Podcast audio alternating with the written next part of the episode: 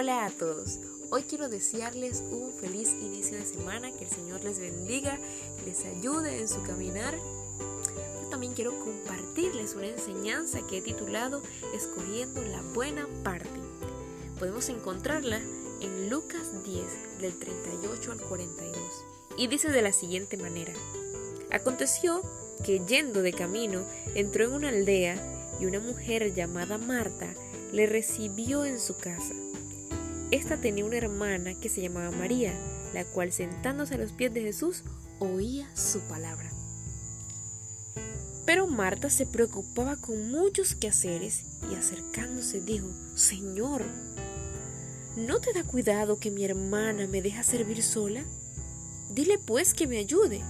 Respondiendo Jesús le dijo, Marta, Marta, afanada y turbada estás con muchas cosas pero solo una cosa es necesaria y María ha escogido la buena parte, la cual no le será quitada. Voy a quedarme con esta frase que dice, pero Marta se preocupaba con muchos quehaceres. ¿Qué viene a mi mente cuando leo esto? Bueno, me veo llenándome de compromisos, actividades, que si bien me gustan, pero cuando me sobrecargo, me afano y a la vez me desenfoco. Cuando llenamos nuestras manos de tanto, es necesario hacer un alto y comenzar a hacer algo que pocas veces no nos gusta. Y es soltar. Soltar a todas aquellas cosas que tienen importancia, sí, pero que pueden organizarse en orden de prioridad. Entonces comencemos con nuestras prioridades familia, trabajo, ministerios. Alto, alto, alto. Como somos hijos de Dios, nuestra prioridad debe ser la prioridad que llevó a María a sentarse a los pies de Jesús cuando Marta estaba estresada con tantos quehaceres. No sé qué estaría pensando María, pero imagino algo como los quehaceres siempre van a estar.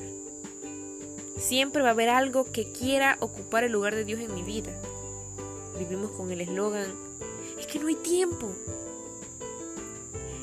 Pero yo me pongo a pensar, ¿y qué si el año 2020 fue la respuesta a los tantos no hay tiempo que hemos dicho? ¿Qué tal? Pero venga y les cuento. En este año 2020 iniciamos con las manos llenas, con la vida llena de quehaceres, planes, manos llenas. No sé si les ha pasado, pero a mí de pequeña mi papá llegaba con muchos dulces, helado, para nosotros. Y mi mamá, bueno, yo emocionada agarraba los dulces y ya iba a comer, pero mi mamá decía, alto, alto, alto antes de comerse eso, primero se comen la comida. Y este año que nosotros iniciamos con las manos llenas, yo lo veo como un alto, alto, alto ahí. Primero tienen que aprender. Tienen que aprender a soltar tantas cosas. Porque Dios permite que nos llenemos las manos, pero espera que decidamos buscarle, que escojamos la buena parte. En este año 2020, el Señor nos ayudó con eso de que no tenemos tiempo. ¿Y qué hizo? Cuarentena total. Cuarentena total. Encerrados en nuestras casas, con nuestras familias, con nuestras Biblias y con tiempo para orar. Las Martas entraron en vacaciones y las Marías tenían que despertar. En este tiempo de pandemia, tenemos que resolver si realmente era falta de tiempo. Hay muchos factores que nos distraen, no todos son quehaceres, están las redes sociales, tienen mucho que ver allí. Y no es malo tenerlas, pero como María debemos sentarnos a los pies de Jesús. Porque cuando teníamos todo el tiempo, le buscamos algo que me he estado que he estado comentando porque me ha llamado mucho la atención es que el Señor nos, nos quitó todo lo que teníamos en las manos. Quedamos con las manos vacías. Pero ¿qué hicimos? Nos volvimos a llenar de actividades virtuales. Yo no he sido, ah, yo he sido muchas veces Marta. Yo he sido muchas veces Marta. Pero María me, enseña que nada ni nadie se compara, que nada se compara al sentarse a los pies del Maestro y escoger la mejor parte.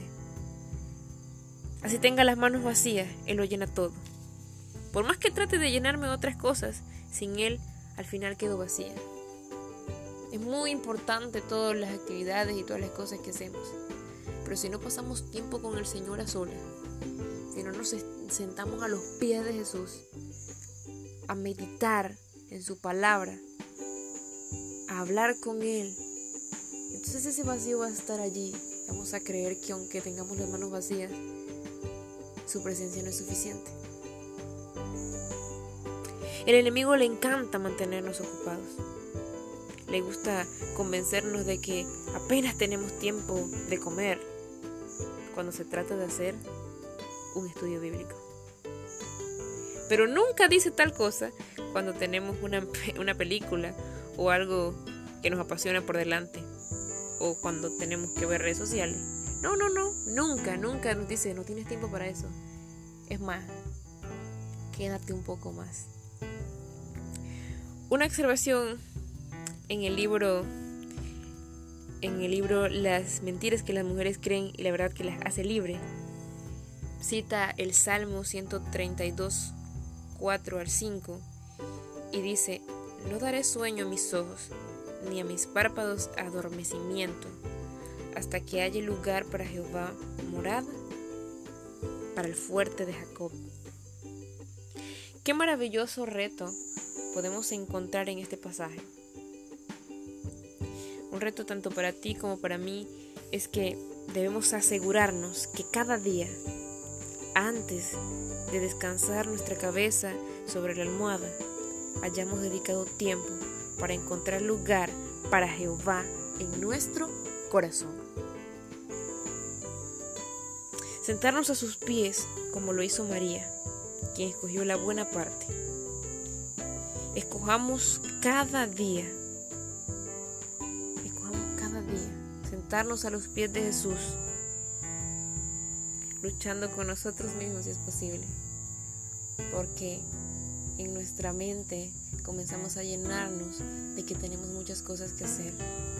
Pero María ya nos dijo con su testimonio que no hay nada más importante que sentarse a los pies del Señor. Porque esa, esa es la buena parte. Todo lo demás que esté a nuestro alrededor carece de sentido cuando podemos sentarnos a los pies del Señor. Y es que allí, justo allí, encontramos paz. Nos renovamos. Y, y renovamos nuestras fuerzas. Entonces, quiero compartirles eso. Quiero compartirles que no hay nada más importante en nuestras vidas que sentarnos a los pies de Jesús todos los días y que sí, siempre van a haber distractores, pero que sea nuestra meta diaria, no acostarnos, sino haber buscado un lugar para Jesús en mi diario vivir. Que el Señor les bendiga, que tengan una linda semana y que Dios siempre sea su porción.